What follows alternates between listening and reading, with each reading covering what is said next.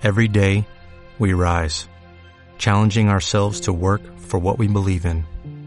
At U.S. Border Patrol, protecting our borders is more than a job, it's a calling. Agents answer the call, working together to keep our country and communities safe. If you are ready for a new mission, join U.S. Border Patrol and go beyond. Learn more at cbp.gov/careers.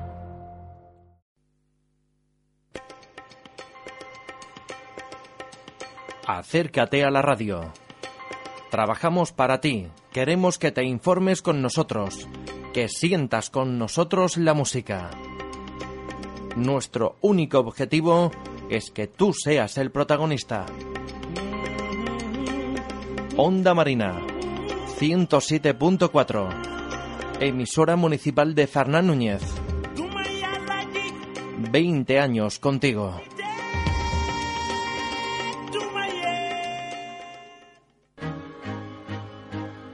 Siempre hay un reto, una meta, un desafío.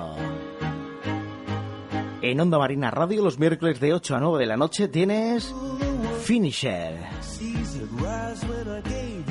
Toda la información de atletismo, carreras de montaña, dualón, triatlón, ciclismo en todas sus modalidades. Lo tienes aquí en Onda Marina Radio 107.4 de la frecuencia modulada y en internet www.ondamarinaradio.com con las voces de Fran Anguita y Miguel Ángel Roldán. Te esperamos con un reto, una meta, un desafío. Te esperamos todos los miércoles de 8 a 9 de la noche en Onda Marina Radio. Tienes Finisher.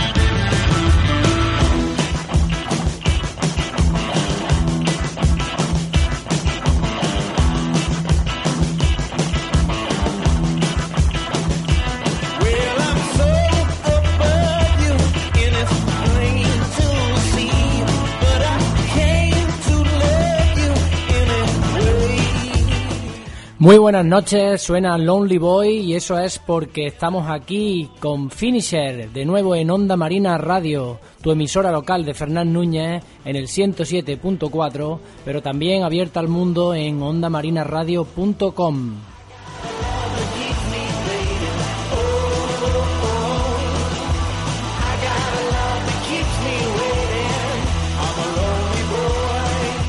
Y esto es Finisher. Hoy vamos a excusar a Fran Anguita, nuestro director, porque por motivos laborales no puede estar con nosotros. Pero aquí os saluda eh, de vuelta también Miguel Ángel Roldán, un servidor, y os da la bienvenida para un programa lleno de muchísima actualidad y sobre todo un par de entrevistas muy interesantes, que es lo que nos enriquece en este grandísimo programa Finisher.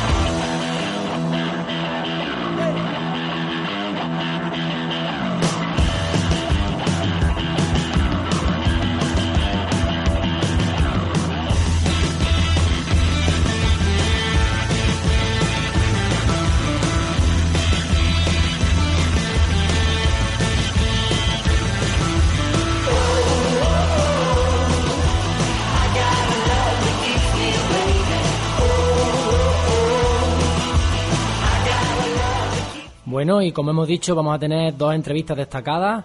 Una, la del concejal de deportes, que nos viene a hablar de la legua de Fernán Núñez que se celebra este fin de semana. Eh, una legua llena de eh, novedades que seguro que nos va a contar él. Y una entrevista destacada de todo un gran triatleta como es Rafael Lao, eh, un abogado que nos viene a hablar un poco de la previa de Ironman Hawaii.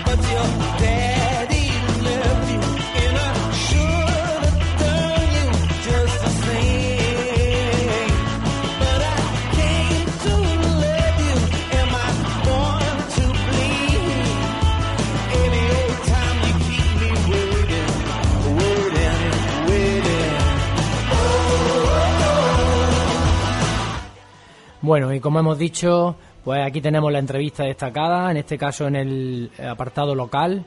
Eh, nosotros, como emisora local que somos, eh, nos, vemos obligados a, darle mucha cobertura a estas pruebas y como no son tantas, pues cuando se prodigan, pues hay que, hay que darle publicidad y creo que es lo justo. Eh, bueno, vamos a saludar a Alfonso. Alfonso, concejal de deportes del Ayuntamiento de Fernán Núñez. muy buenas noches. Buenas noches. Eh, bienvenido a tu emisora. Eh, otras veces te hemos, tenido aquí y, nos has contado algunas cosillas siempre importantes con respecto a las pruebas que se han celebrado aquí y hoy pues igualmente con la con la legua de Fernán Núñez ¿qué, qué edición es? ¿Lo sabes? Es la número 12. La número 12 en una fecha muy señalada ya que es el puente, ¿no? El puente el lunes, día 12 y es una, una tradición que todos los días, todos los años, el día 2 de octubre, caiga el día que caiga, pues se celebre la legua de Fernán Núñez.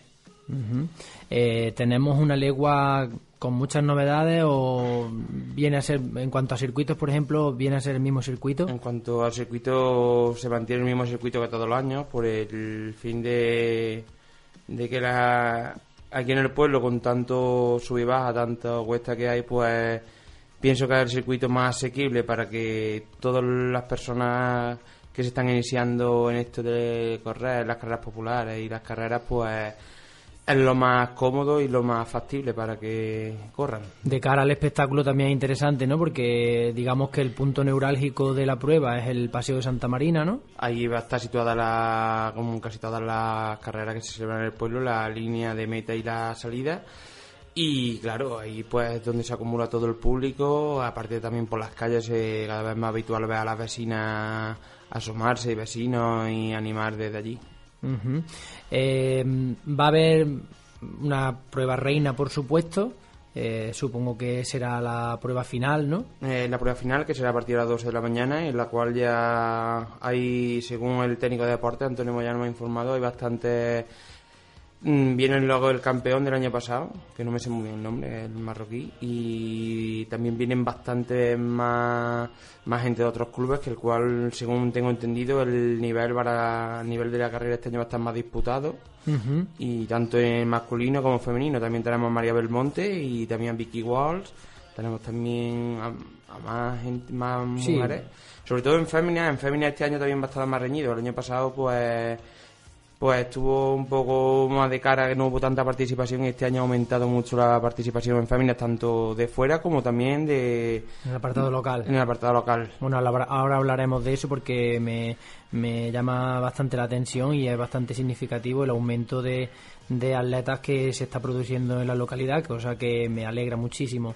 Eh, hay pruebas para los pequeños porque muchas veces algunas personas que, se, que vienen desde fuera pues a lo mejor no se animan porque tienen que dejar a los chiquillos, pero en este caso ¿hay alguna prueba para los pequeños? Hay pruebas para los pequeños en, en toda la distancia. Las carreras para los pequeños empiezan a las 10 de la mañana y se empezará por el cadete.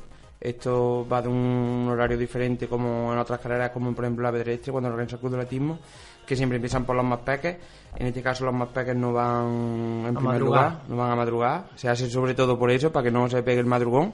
Empiezan por los cadetes, de ahí infantiles y hasta hasta, chupetes. hasta mini chupetines, que esta modalidad no la tenemos en la carrera pedestre y aquí sí que Bueno, la verdad es que yo estoy un poco expectante porque mi pequeñín de 17 meses está inscrito, va a ser su primera carrera y bueno, sobre todo es anecdótico, ¿no? Porque él ni se dará cuenta, ¿no?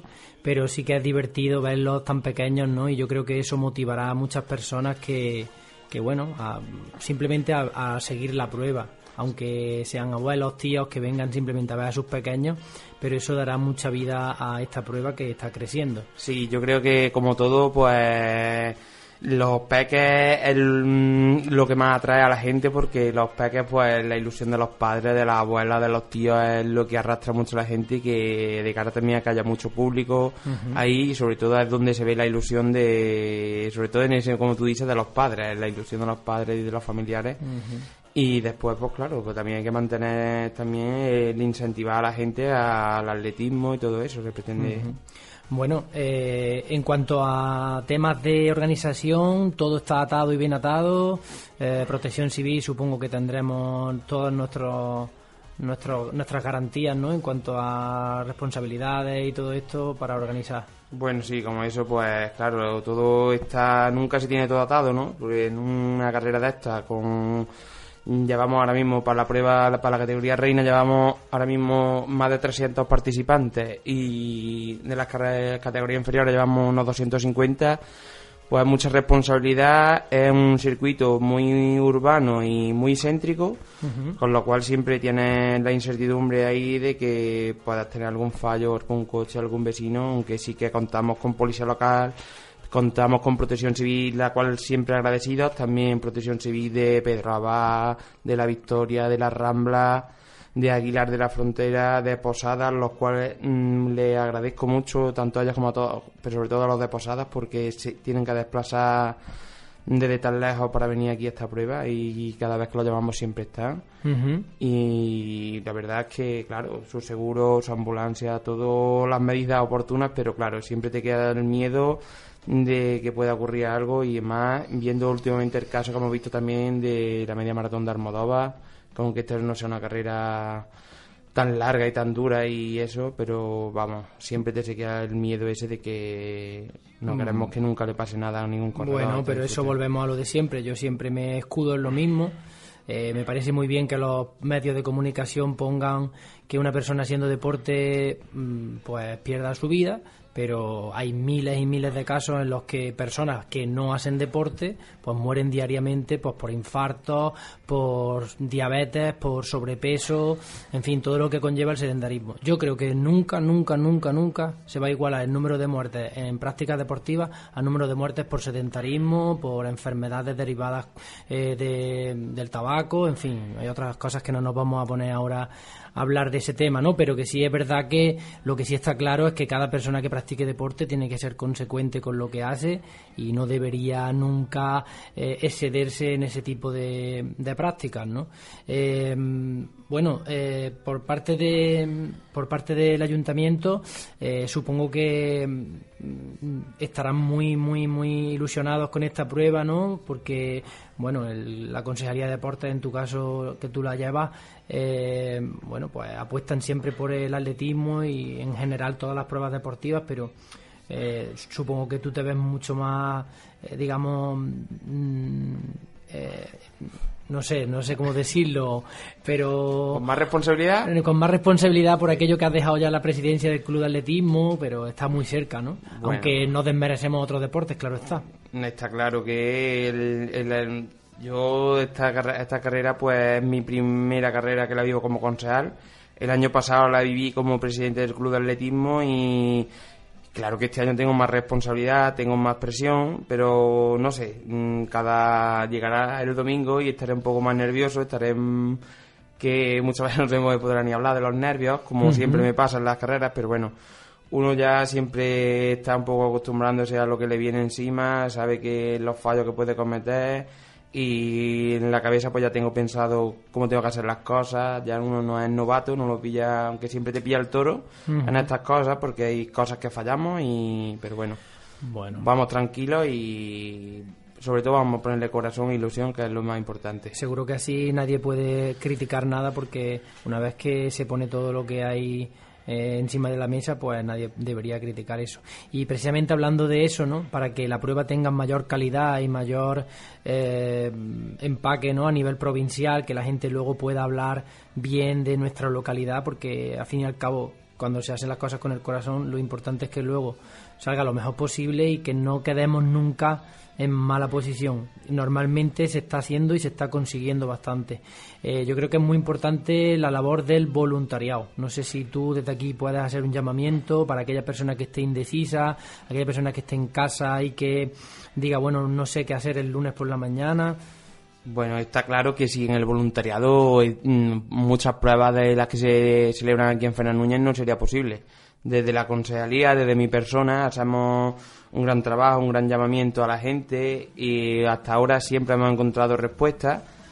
Y desde aquí pues invitamos a todo el mundo que quiera colaborar, dando agua, repartiendo camisetas, cortando un cruce, en fin, echando una mano lo que sea, que tenemos abierta y aparte que se pasa un buen rato y sobre todo la satisfacción de ayudar y de compartir la ilusión y el disfrute del tanto con el corredor y con el corredor durante la carrera. Siempre decimos que sin los atletas no habría carreras, por supuesto, pero los atletas deberíamos acordarnos siempre que participamos de toda esa gente que está atrás de esa prueba, que hacen posible eh, pues que esa prueba se, se lleve a cabo, porque sin los atletas no había prueba, pero sin el voluntariado que corta esas calles o sin el voluntariado que se encarga de preparar los trofeos, en fin, todo lo que es la logística, ¿no?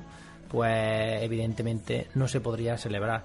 Eh, no sé, Alfonso, eh, algo que decirme en cuanto al apartado local, tú que estás más metido en ese tema eh, del club de atletismo, que sepas tú que, bueno, pues tenemos participación local abundante, pues, menos. Este, este año tenemos bastante participación local, incluso yo este año tengo siempre hago mis quinielas sobre quién puede ser la primera local, el primer local y todo eso. Este año sí que tengo mi no tengo mis dudas sobre todo en la categoría senior, quién puede ser el primer local, porque el veterano eh, está claro que estará rondando entre Pedro Cananeo y Francisco Casa, como siempre. Eh, el apartado de fémina he puesto la quiniela en tu, en tu esposa, pero también veo que hay mucha más gente apretando y que está muy entrenada y está luchando para día para mejorar, lo cual me, me, satisface mucho.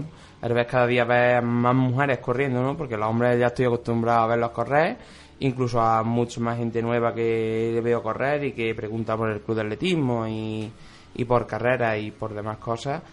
Pues entonces sí que tengo muchas dudas este año y la verdad que se presenta apasionante los duelos a nivel local que vamos a ver y sobre todo el pique sano que hay entre la gente de mejorar el tiempo del año pasado, de muchos años y, cada vez pues tú has sido, hace poco fuiste partícipe de las quedadas de que hace los poseros en todos los sábados a las 8 de la mañana la gran participación y afluencia de gente que está teniendo. Ajá, eso es muy importante. Desde aquí siempre hacemos el mismo llamamiento.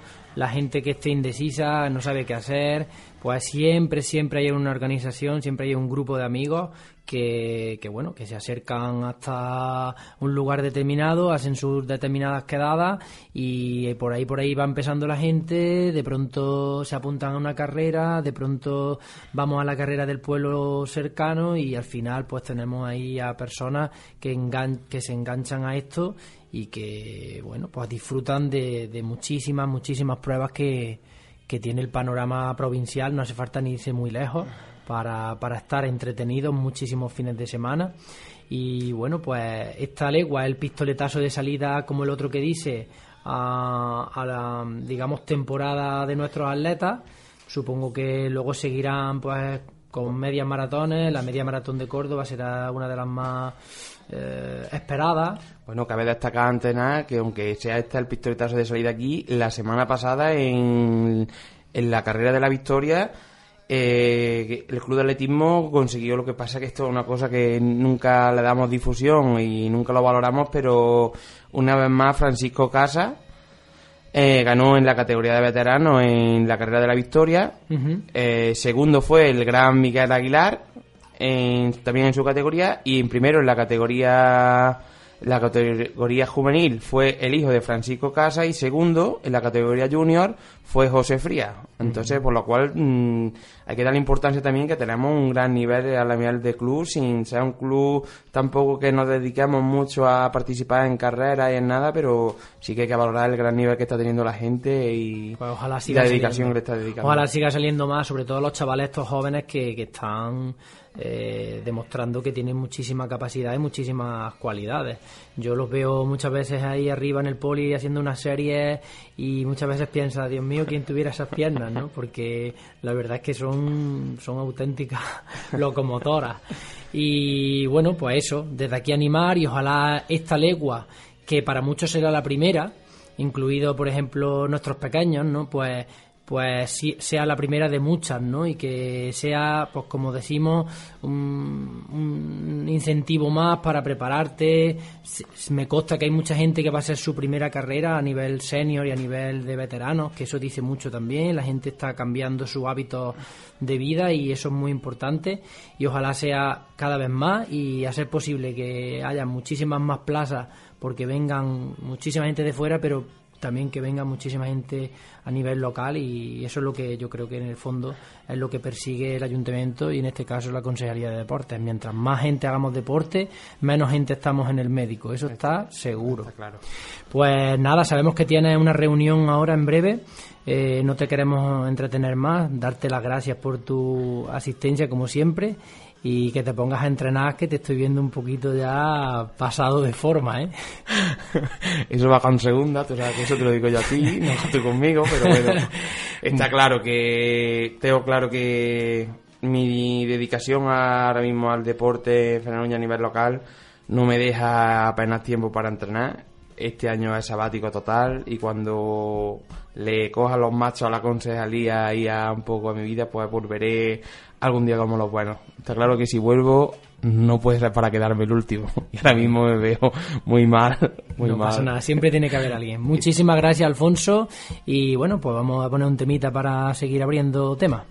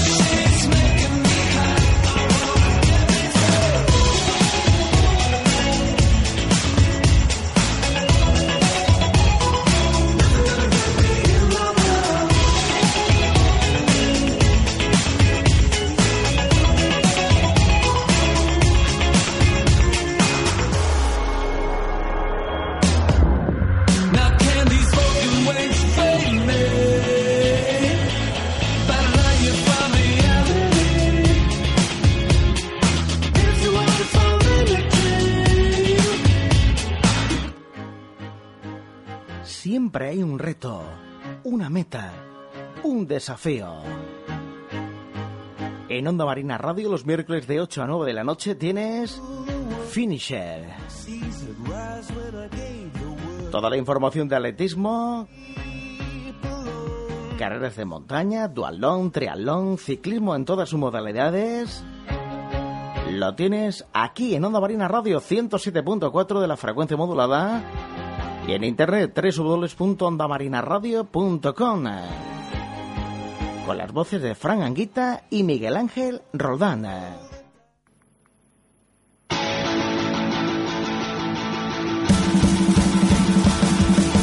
Voy pasando los días, mirando desde la orilla.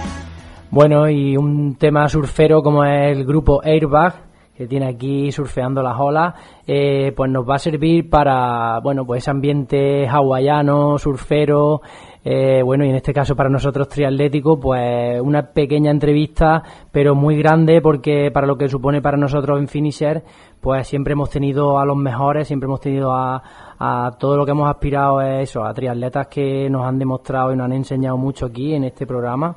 Y hoy, pues para no ser menos, tenemos a un gran triatleta, eh, compañero de, de, fa- de fatiga, ¿no? Porque yo también me considero, aunque sea a nivel menor, pero sí disfrutando igual que él de, de este deporte. Rafael Lao, Hola, muy buenas tardes, ¿qué tal? buenas tardes, noches ya, porque ya oscurece para nosotros. Eh, bienvenido a programa Finisher, eh, un programa que hoy tiene un especial que es Kona, que es Hawái.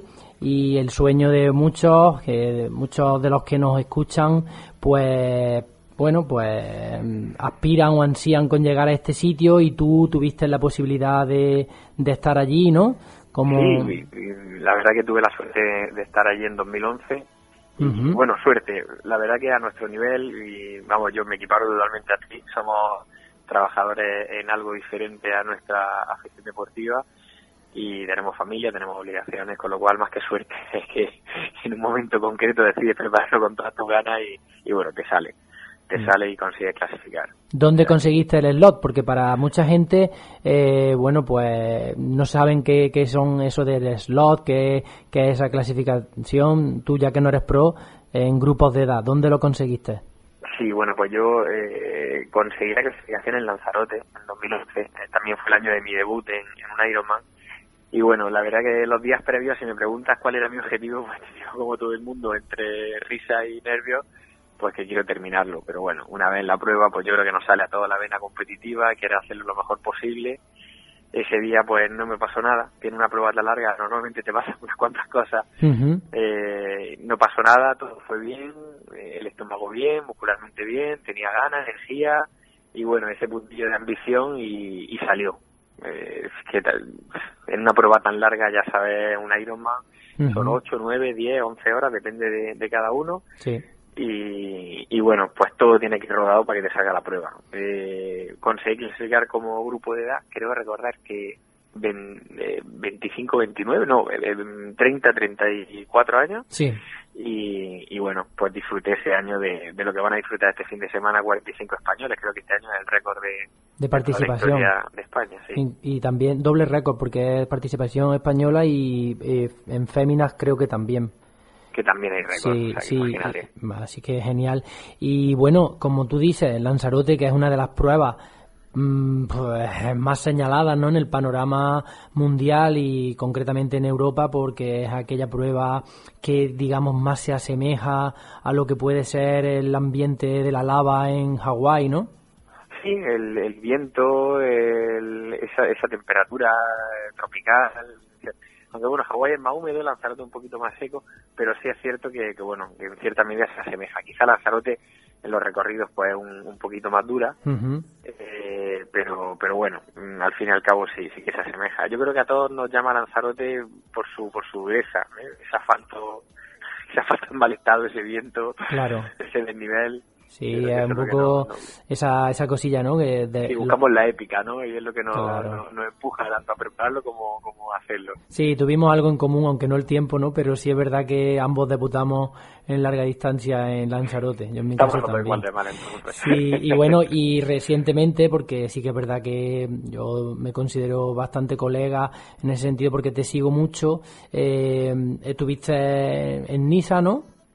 Sí, estuve en Niza. Bueno, somos, tú y yo somos muy colegas porque nos seguimos mutuamente y compartimos entrenador y Sí, grupeta y, bueno, aunque estemos en la distancia, pero pero el sentimiento está ahí.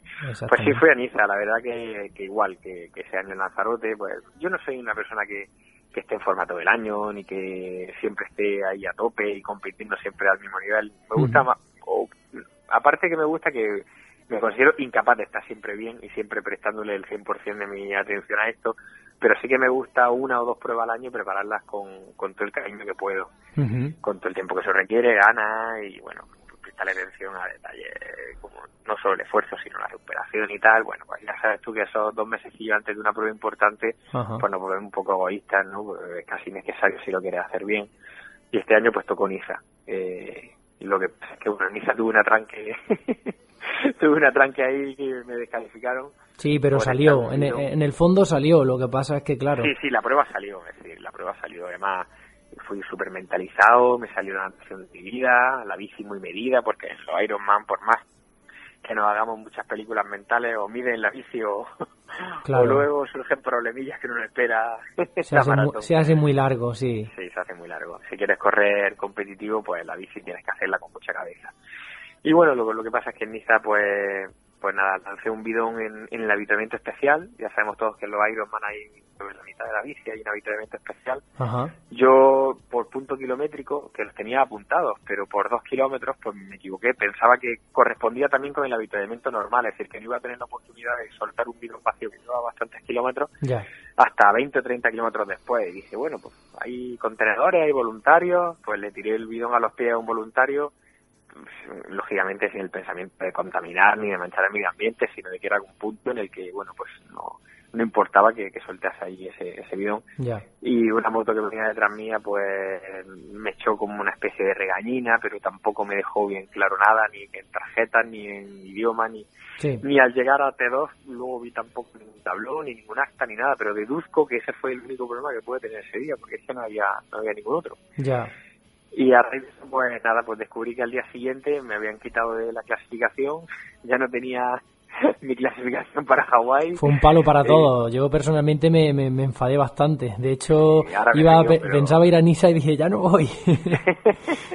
y luego te surgen dudas de al lado del nombre viene la bandera de bueno en fin eh, ya broma aparte la verdad sinceramente es que ha sido fue un palo fue un palo porque bueno en una escala de valores lógica todos decimos bueno no es una enfermedad no he perdido el trabajo mi familia está bien todo todo marcha pero lo cierto es que te ha esforzado mucho de hecho no mucho te ha esforzado todo Mm, porque claro. los que hemos preparado un Ironman ya no para hacer una marca o para ganarle a nadie sino para simplemente sacar de verdad y sinceramente lo mejor de ti pues sabes que te has esforzado, has sacado lo mejor de tu ser, eh, en esos madrugones, en, en- en ese esfuerzo en cada serie, en la recuperación de cada uno de los entrenos, en todos esos kilómetros, en todos los detalles que has cuidado y la ilusión que le has puesto sobre todo, porque yo creo que esto al fin y al cabo pues son nuestra, nuestro capricho mental, no nuestra ilusión y cuando te va un palo tan gordo pues la verdad que cuesta recuperarse y yo a día de hoy pues no, no las tengo todavía todas conmigo, Ya.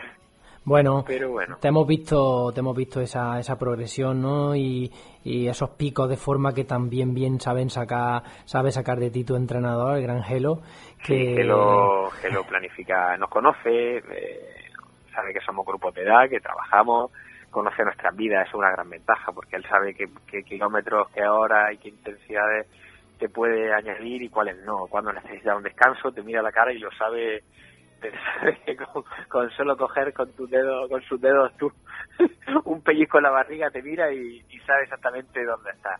Ya. Bueno, eso son ya broma aparte, son ventajas de, de tener un entrenador pues, pues que mide muy bien esos, esos tiempos, esos espacios y saca lo mejor de nosotros. Claro. Sin duda, bueno, pues luego cuando hacemos corta, pues no nos da mucho descanso, como es lógico, competimos un poco lastrados por, por no hacer descargas, no nos luce demasiado, pero bueno, Sí. él sabe que los objetivos que nos importa son ese objetivo, esos dos objetivos al año, y que lo que nos hace feliz es ese día en concreto rendir y bueno, y, y por eso apuesta. Yo me quito el sombrero con su nivel planificador porque este año he llegado en mi mejor momento, en el momento adecuado, todo fue bien, exactamente igual que para ti. Lo único que, bueno, pues tú en tu caso no conseguiste lo que querías, que era la clasificación, aunque sí que la conseguiste, pero a efectos clasificatorios no fue como No, tal. vale. Pero bueno, seguro que va a haber muchas veces porque en este caso eres un superclase y lo vas a conseguir. Y hablando de, super- hablando de clasificaciones eh, Bueno. y de reglamentos, eh, evidentemente, y de Halo también, todo, todo viene ah, en consonancia. Este fin de semana eh, todo lo que hemos leído pues ha sido en las redes sociales eh, el tema de la franquicia Ironman tanto para Hawái el sueño que la gente está viviendo no todo esto conlleva un- una afluencia mayor en, en participación Ironman la franquicia se está poniendo las botas como el otro que dice. Saben vender el producto. Sí, pero lógica, pero tampoco estoy de acuerdo en que la gente ahora venga a decir que es que ahora esto se ha transformado en un negocio. Esto es un negocio desde siempre. Sí. Y se pensó así y así ha sido siendo. Es un sueño que ellos te proponen. Hay gente que le gusta y gente que no. Es decir, imagino, Miguel Ángel, que tú y yo, cuando vemos una imagen de Margalen de hace no sé cuántos años, Sí. pues nos quedamos prendados mirando la pantalla del ordenador Sí. y hay gente que pues que la mirará con indiferencia. Pues para ti y para mí es una ilusión y un sueño Sí. y para esa persona pues esto es un negocio sin sentido y que disparate de dinero te va a gastar en la inscripción de una Ironman. No. Bueno, hay que respetar que cada uno tiene sus ilusiones, pues para ti y para mí va a seguir siéndolo y, y bueno, y este sábado por la tarde, a las 7 de la tarde, estaremos encendiendo el ordenador para para ver Hawái para, y para animar en la lejanía a nuestros españoles y habrá gente pues que lógicamente tiene otra cosa. De eso es lo que veníamos a hablar, está claro. Eh, bueno, sin ánimo de polemizar, lo que estaba claro es que lo que, lo que estaba diciendo que eh, acción-reacción, ¿no? A mayor número de participantes, ya se sabe que los circuitos, eso sí que lo hemos criticado con el Mister, pues hay circuitos que, que les sobra a lo mejor media vueltecita o que por motivos de tiempo, ritmo, eh, pues mucha gente confluye en un determinado espacio, en un determinado momento y claro, pasa lo que pasa, que las redes sociales el tema de drafting se han complicado. vuelto se han vuelto súper calientes en ese sentido esta semana y muchos participantes incluso sí que han dado fe y han dicho me he sentido metido dentro de un pelotón no podía escapar había momentos en los que no podía salir de ahí y bueno pues es lo que ha ocurrido no y bueno y Bueno, incluso- cada uno tenemos nuestra opinión al respecto. No hay que irse tan, tan lejos ni irse a la franquicia. Este año mismo en Vitoria lo vivimos. Yo Sí. participé en el half y en el giro en el que nos metían a compartir camino con el Ironman, claro pues realmente se veía, se veía, se veía drafting. Si es que no había más vuelta de hoja. Te meten en un circuito en el que hay un ciclista cada 10 metros y es complicado que no se forme la gente cada vez. La gente está más fuerte, todo el mundo rueda a 35 36 por hora y que se deshagan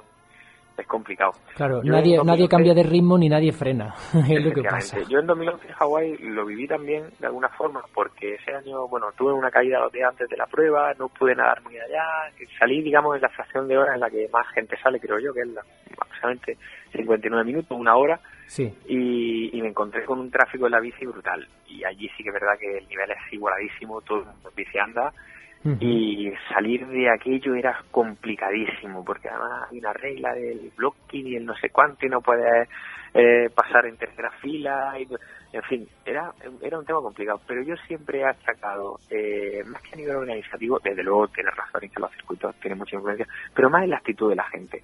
Porque yo hay ciertos compañeros, pues, por ejemplo, como nuestro entrenador Gelo, que es que los veo cogiendo el freno de la bici y diciendo, mira, que pase el grupo. Y cuando lleguen, y cuando estén a 100 metros, entonces vuelvo a coger ritmo. A mí me pasó en Frankfurt también. en eso Ujú. y de darse cuenta de que esto es una competición individual. Sí. Eh, bueno, pues mm, por eso y al hilo de todo esto, como hemos dicho en Hawái, que es una prueba especialísima para todos, pero cu- ocurre exactamente igual que en todas las pruebas, ¿no? Pero Sí. vamos a comentar, a- a- a- porque estamos hablando de, de, de Kona, en este caso el especial de Kona, eh, bueno, ¿qué es lo que no se pueden perder eh, los triatletas que estén allí y qué es lo que no se pueden perder los aficionados, eh, aparte de la prueba en sí?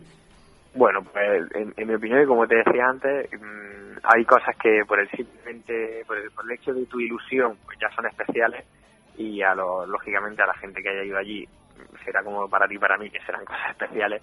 Eh, Hawái tiene tiene muchísimo, es decir, lo primero pues tiene un, no sé, son seis o siete mil voluntarios, una organización grandiosa, eh, el ambiente es brutal, la feria es la mejor porque todas las marcas presentan novedades eh, de este 2015-2016 no te puedes perder, eh, o sea, aunque tenga luego un rédito de, de estar más cansado Sí. y no estar en las condiciones para competir, pero desde luego hay que vivir esos días, aunque luego la competición no salga perfecta.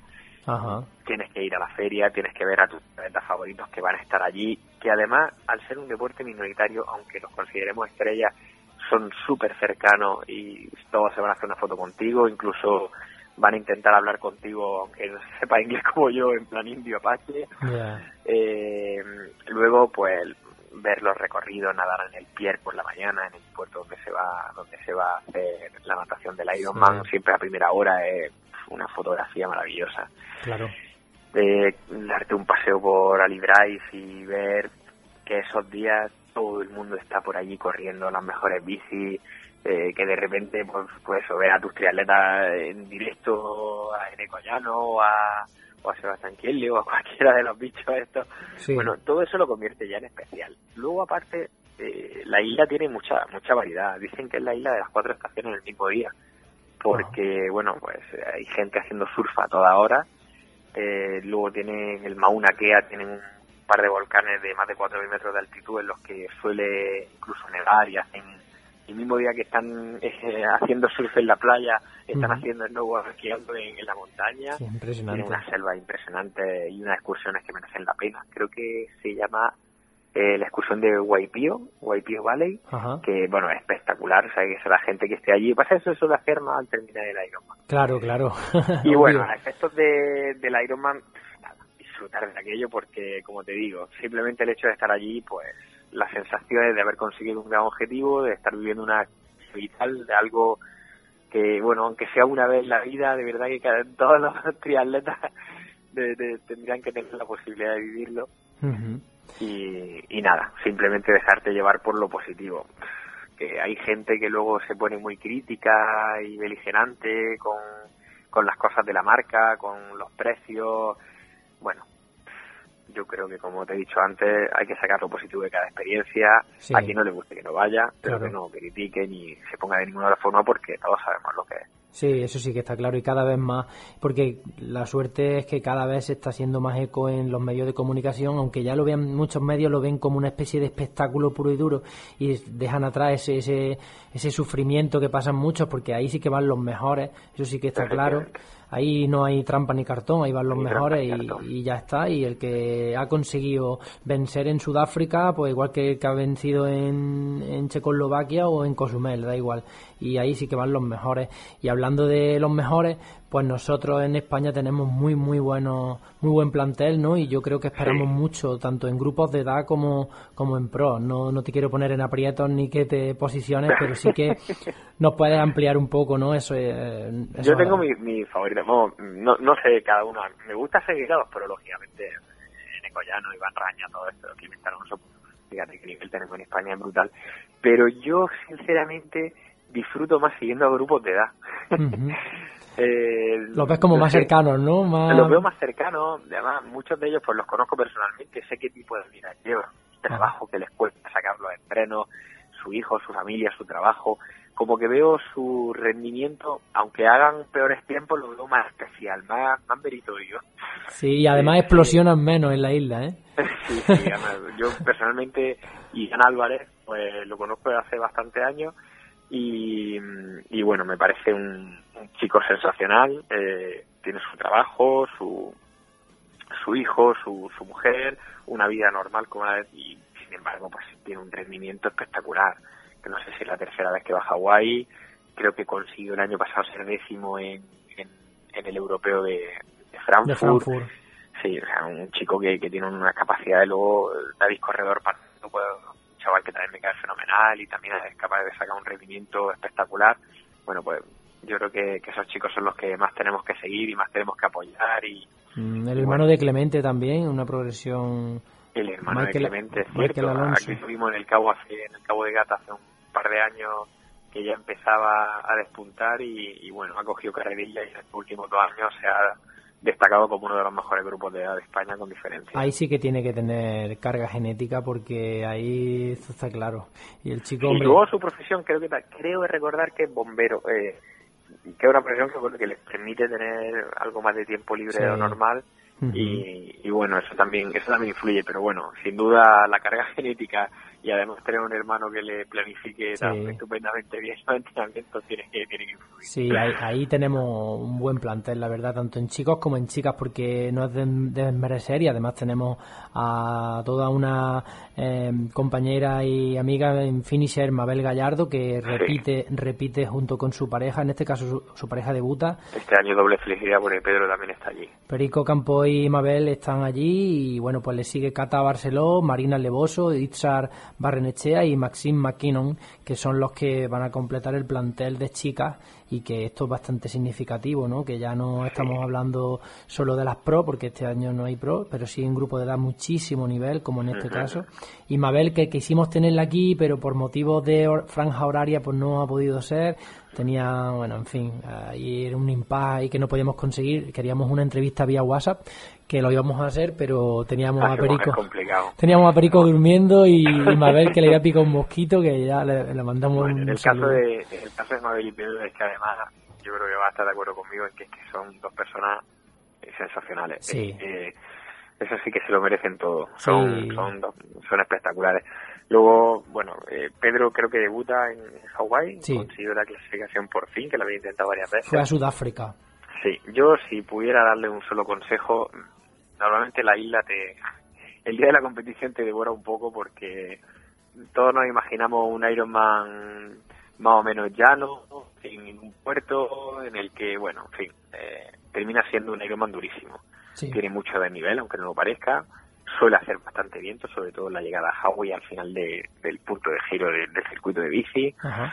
y el calor y la humedad son mm, increíbles en la maratón. Yo recuerdo el bajarme a correr, mirar el reloj, veo un 4.45, 4.50 en el primer kilómetro que se supone que, que todavía algo de fuerza Sí. y tu primer pensamiento es, Dios, qué largo va a ser esto.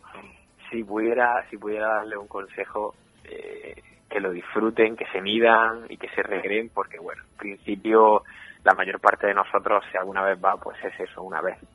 Ya, pues, eh, y que te lleve un recuerdo de la isla que no sea nada más que un día de, de calamidad y sufrimiento, sino de vivir una, una experiencia vital, disfrutar y que además eh, la emoción te hace a veces pasarte de rosca y yo creo que en, que en Hawái más que en ningún otro Ironman pues hay- hay que medirse mucho y, y poder llegar con fuerza al maratón que es al final lo, lo más definitorio. Claro, es como, como un- una peregrinación a la Meca, ¿no? Que si- se dice que siempre hay que hacer una en la vida, por lo menos. Una al menos en la vida, ¿no? Yo Bueno, me acuerdo que coincidí, coincidí el- en 2011 con, con Antonio Conejo Sí, de Málaga, un chico estupendo. le damos un saludo Y- que está recuperándose ya por Sí, fin de sí, su lesión. está preparando ahora una maratón y se ha, se ha recuperado de, de dos roturas de, de algún huesecillo del pie Sí. que él tiene un año en muy mal estado. Sí, un saludo sí. de aquí, eh, otra persona encantadora. Y es que en, en esto del triatlón tenemos la suerte de conocer a mucha gente. Sí, a es mucha cierto. gente así. Pues eh, ese año me acuerdo que él, yo, yo iba flipadísimo, con perdón de la expresión, yo iba, yo iba allí súper emocionado, había entrenado todo lo que había podido y demás, Sí, y, y él iba súper tranquilo, que había entrenado un poquito, que tampoco era que su objetivo había sido clasificarse y tal, y el, el tío fue allí a disfrutar. Y realmente luego con el paso del tiempo te quedas pensando y dices, si es que no nos jugamos en esto el sueldo ni nos jugamos nada, no me parece una una estrategia equivocada. Sí, Pero sí. bueno, cada uno tiene que ir allí a hacer, a hacer lo que le pida el cuerpo. Es cierto que Aguilar Conejo es un superclase y como hemos dicho, además tiene una filosofía de vida bastante bastante buena, un, nadie, un chico que no se la subió nunca a la cabeza Nada. y eso es muy digno de admirar porque luego es lo que tú dices, los, los triatletas suelen ser bastante cercanos porque aunque ganen pruebas X, pues luego están ahí siempre para un, no sé, pues yo, yo estuve con, con algunos triatletas pro en Rod, eh, con- vamos, conviví un poco así desde cerca y nos saludamos y muy cercanos. Luego en otros sitios, bueno, en Eco mismo también lo, lo conocemos y es un triatleta muy cercano y bueno, pues eso es digno de admirar porque ellos también tienen que entender la gente que están muy concentrados, se juegan mucho, nosotros no jugamos, pero ellos muchísimo más y bueno pues es lo que pasa no y precisamente de, de, de esa mm, de esa tensión que puede generar y esto pues Eneco mm, no sé si puede ser su última vez no sé si tú que eres seguidor también de de, de Iron Man desde hace tantos años eh, tú ves que ha tenido ese- e- e- esa cosita no ahí que la isla le ha jugado unas malas pasadas últimamente y no sé me da la impresión Pues sí, de que puede ser coincidió, coincidió que el año que yo estuve fue su primera retirada de Hawái. Eh, digamos, después de 2008, que en 2008 creo que fue eh, que el año que quedó segundo, Ajá. que hizo un carrerón, Sí, además sí, estuvo primero hasta, hasta casi el final, que cree Alexander le adelantó y luego nos contó de que tenía ampolla y que no pudo que no pudo finalizar el maratón como él quería y bueno, pero al final terminó segundo, que es bueno, un puesto para recordar toda la vida. Después de eso creo que hizo algún buen puesto, no consiguió tanto, pero Sí. sí, algún buen puesto. Y en 2011 se retiró. Recuerdo que, que mi sobrino, mi sobrino Emilio, que entonces tenía, pues no sé si nueve o diez años, que me lo llevé allí a la isla de vacaciones, le lo paró a Eneco y con toda la mala cara del mundo, el político, le, le preguntó que, que qué le había pasado tal. Bueno, pues Eneco, que en ese momento podría haber contestado en arameo, sí se paró delante del niño y le explicó lo que le pasaba, que estaba mal del estómago, con toda la tranquilidad y la paciencia del mundo. sí La verdad que en aquel momento yo me quedé mirando y se ganó mi respeto para siempre, porque yo creo que en un profesional, cuando tienen un mal momento de esas características, no están para nadie. sí Y el hecho de pararse y transmitir con esa serenidad a un niño sin tener por qué, pues esas palabras, no sé, a mí me llamó mucho la atención, me pareció, me pareció una persona íntegra, Mm. no, no era nada engreído, no era nada altivo, él sabía que estaba muy en forma, sí y sin embargo, con toda la tranquilidad del mundo, me explicó qué le pasaba y bueno, en fin, ahí se, quizá fue el momento en el que más se ganó mi admiración. Sí, pues fíjate si es buena persona que pasó por Finisher aquí también, ¿eh? todo un campeón como él. Y estuvo aquí en Finisher que lo entrevistamos, hombre, quizá también por, por, por la amistad que nos une a Ruth, su pareja, y a mí, Sí. que estuvimos estudiando en la facultad, también coincidimos allí con Gelo y tal, y fue compañera mía en algunas competiciones. Y en ECO siempre ha tenido palabras de acercamiento, nos ha saludado, él ha- ha- nos ha visto, nos hemos cruzado las miradas y él mismo ha sido el que ha dicho, hola Miguel, ¿qué tal? Y, y es un, bueno, un gran referente. Yo tan- me, me recuerda eh, en, esa, en esa forma de, en esa transmitir la tranquilidad, a lo mejor futbolísticamente a un Raúl, a un Puyol, ¿no? A, un- a una persona que nos representa, ¿no? Que. O que quiere que nos represente, ¿vale? Sí, y siempre sabe Yo- estar. Sí, siempre sabe estar. Eh, me acuerdo que en, en el ICANN de Málaga, no sé si fue del año pasado o del anterior, eh, coincidí en, en, en boxes con él. Teníamos, teníamos por casualidades de, de- de la vida, eh, él tenía un número consecutivo al mío o yo al suyo. Y, y la verdad que, bueno, incluso con los nervios previos de la carrera y tal, se mostraba con una naturalidad pasmosa. Yo siempre decía, bueno, la suerte de este deporte minoritario, ¿no? En el que nuestro Cristiano Ronaldo es así de, ¿no? Este Nico Sí. es, es así de, de Sí, tranquilo y sí. de- Yo es que y está, y está para todo. me gustaba la idea hoy de, de nombrarlo porque yo creo que este año puede ser ya realmente... Eso me estabas comentando, que puede ser su último año.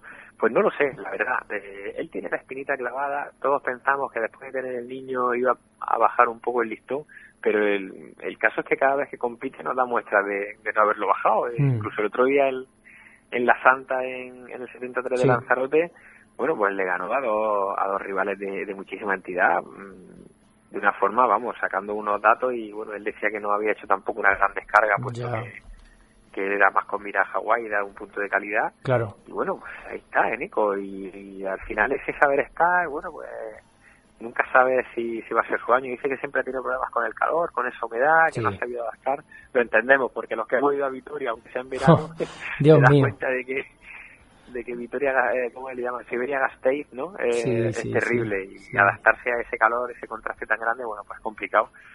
Pero ya tiene una madurez y un saber estar que, bueno, ojalá, ojalá nos pueda regalar un, un carrerón y sobre todo que pueda terminar si es su último año, bueno, pues eso el tiempo lo dirá. Ojalá, ojalá que no. Sí, oye, ¿y te moja o no? Te- No hace ¿Tiene falta... una porra? Eh, sí, la porra. Sebastián, Frederick, algún español. Vamos Mm. a ver, hombre, la porra fácil, eh, todo el mundo ve a Jan Frodeno, que está tres pasos por encima, Sí. Sebastián Kiel, que sabe, todos sabemos que se la va a jugar. Y lo- vamos, eso es una apuesta sobre seguro. Pero yo creo que, yo creo, sinceramente, creo, creo que Neko ya nos va a dar una alegría y puede ser que esté entre los cinco primeros. Ujú.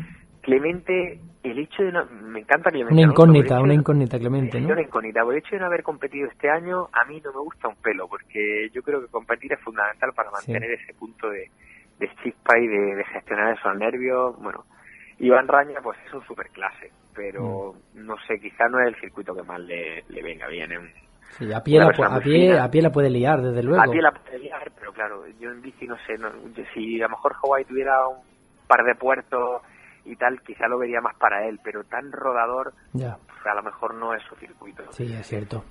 Pues nada, no sé, eh, lo único que decirte, bueno, yo creo que en chicas va a ganar Mirinda de nuevo y va a ser ya... Está pero también está la chica esta Riff, Sí, Daniela Riff, sí, que bueno, se ha convertido en una especie de gan ganado todo. sí, es verdad. En bici, creo que nadando y en bici le va a sacar distancia a Mirinda. Luego vamos a ver si vuelve a sacar otra maratón. Sí, es que fue épico. 250, Es que fue épico.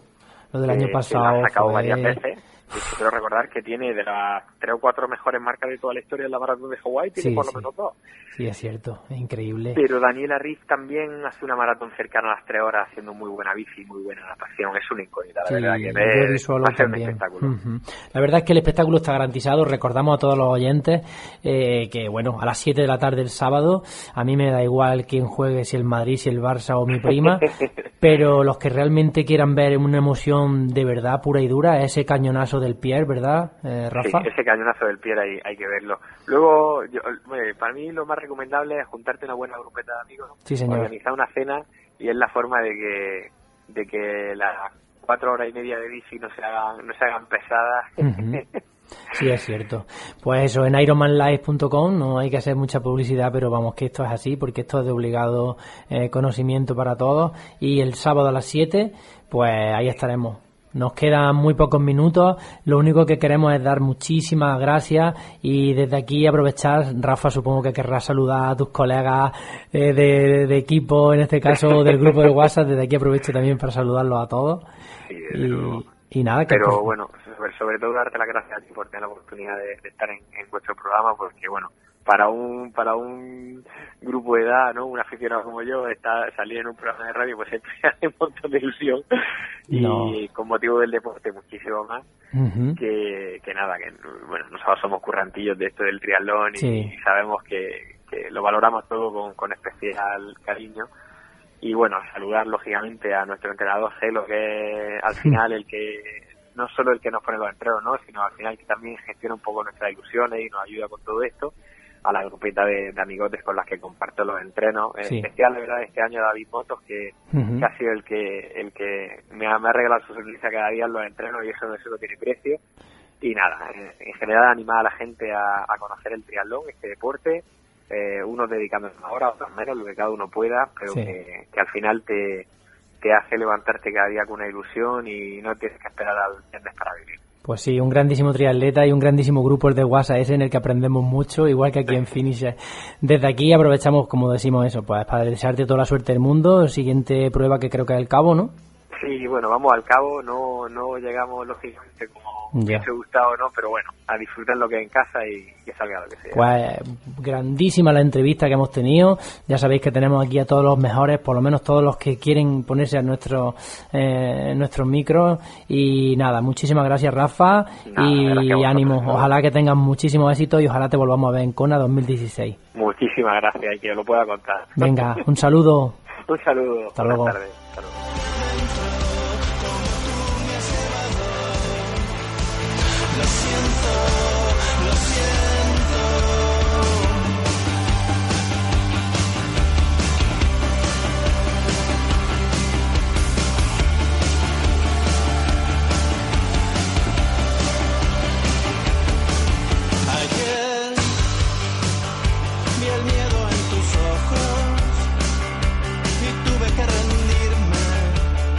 Nos quedamos sin tiempo y esto ha sido un grandísimo programa, por lo menos lo que a mí me, parece, porque ha sido lleno de entrevistas y lleno de actualidad. Nos vemos la semana que viene, larga vida a Finisher y al triatlón en Fernán Núñez y en todo el mundo.